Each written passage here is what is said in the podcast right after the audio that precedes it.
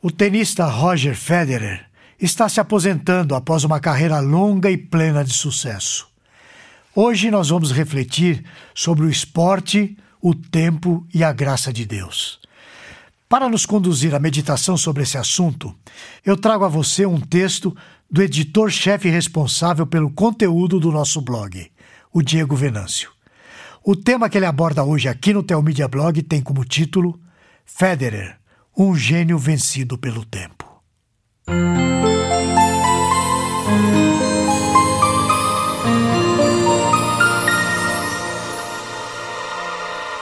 Eu não sei se você é apreciador do tênis. Eu sou. O Roger Federer é sem dúvida o maior nome desse esporte em todas as gerações. Sinceramente, eu sou o torcedor do Rafael Nadal. Entretanto, todos os torcedores de todos os outros jogadores se rendem a uma verdade: Roger Federer é o maior de todos. Dizem que o tênis é um dos esportes mais difíceis de aprender. Não sei se é verdade, mas como praticante desse esporte, eu sou testemunha de que é.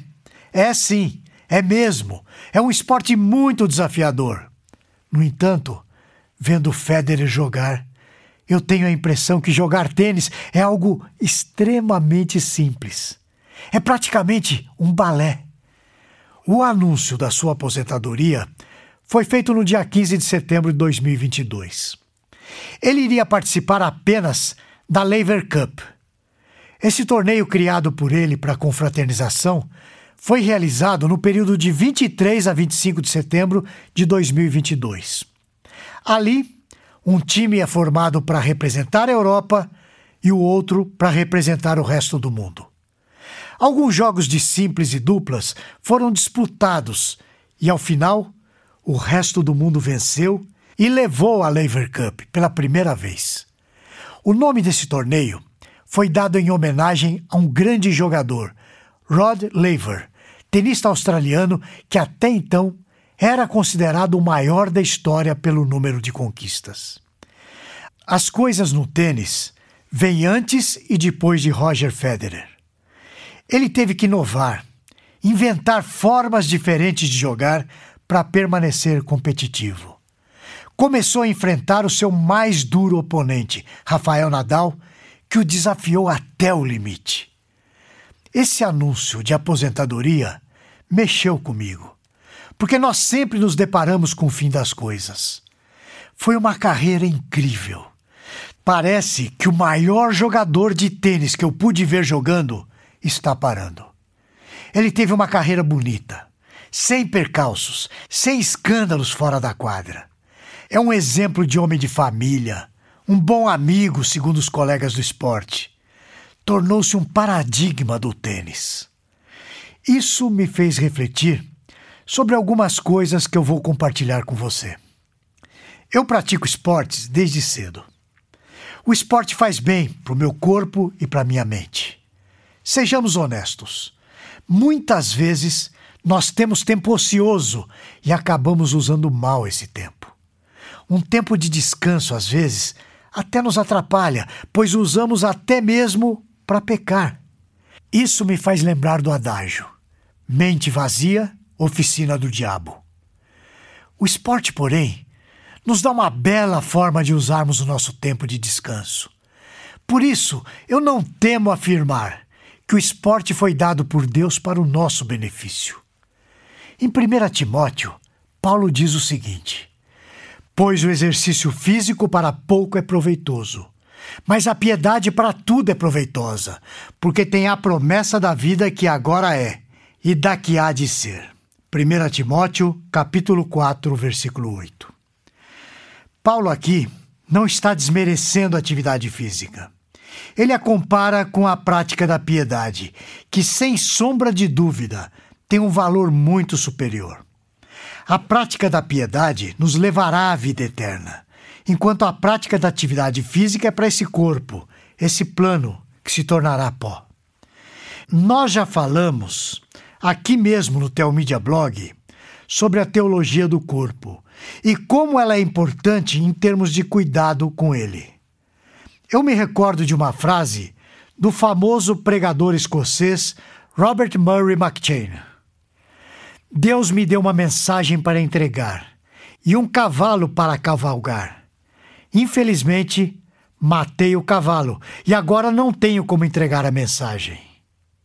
O esporte é uma maneira saudável de cuidar do corpo, da mente e de abstrair sem cometer pecado.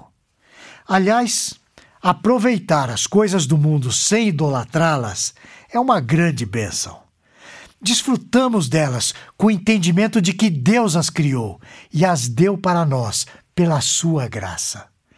Poderíamos dizer que somente o crente pode usufruir da maneira correta dessas dádivas que Deus nos dá. Eu confesso que, mesmo como teólogo, conheço muito pouco da graça. Por exemplo, eu fico abismado quando duas pessoas que não são cristãs, não conhecem a graça de Deus, nem têm conhecimento objetivo sobre Deus, se casam e conseguem ter uma vida de felicidade e respeito até que a morte as separe. Isso só pode ser ação da imensurável graça de Deus aplicada à vida do homem, trazendo qualidade de vida e contendo a ação do mal proveniente do pecado que há nele.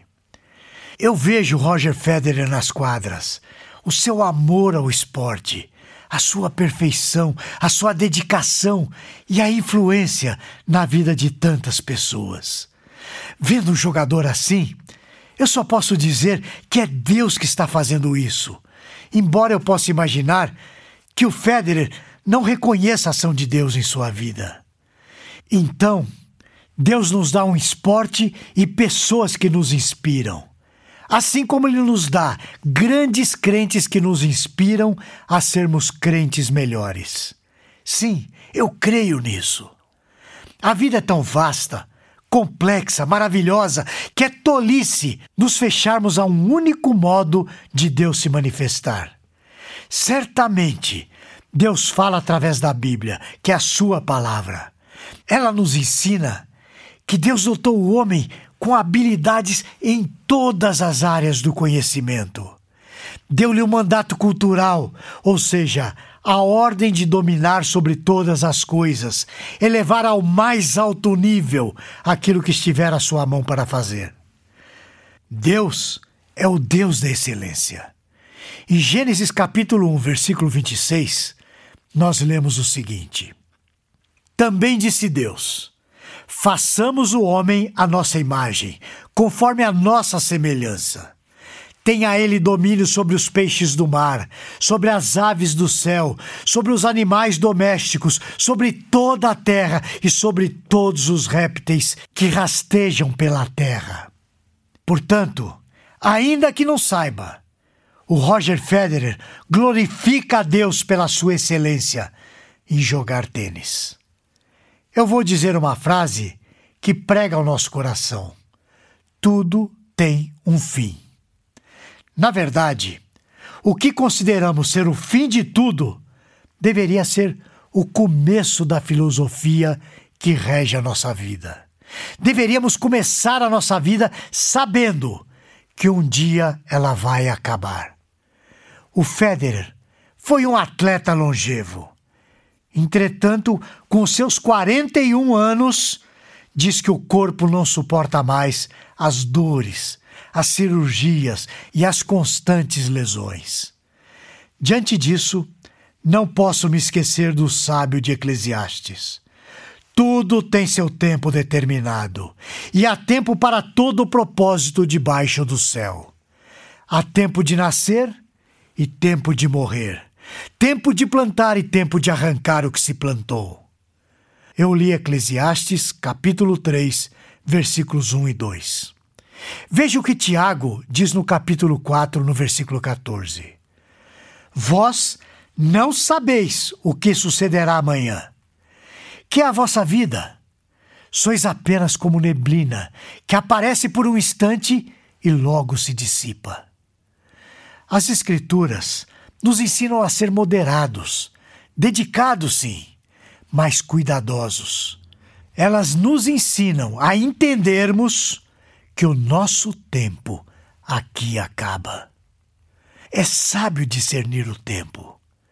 Eu vou concluir agradecendo. Obrigado, Roger Federer, por ser esse ícone de perfeição no esporte. Obrigado por ser alguém moralmente íntegro até onde nós podemos avaliar.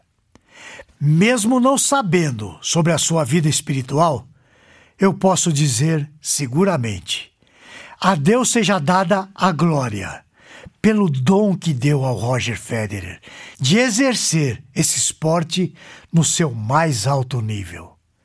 A gente se vê na próxima semana, se o Senhor o permitir. Esse e outros assuntos você encontra no Teomídia Blog. Lá você poderá ler ou ouvir artigos sobre igreja, teologia, apologética, evangelismo e outros assuntos relacionados com a sua vida cristã. Anote aí o endereço: teomedia.blog.br. Conheça também o Teomídia Cast, presente nos principais aplicativos de podcast para o seu celular. E finalmente, você precisa conhecer a Teomídia, a plataforma de vídeos cristãos por assinatura. E agora com uma novidade: você pode fazer a sua assinatura de graça. É isso mesmo, basta digitar teomedia.com. E lembre-se, Teomídia, conteúdo cristão para o seu crescimento espiritual. Você assiste, quando quiser, onde quiser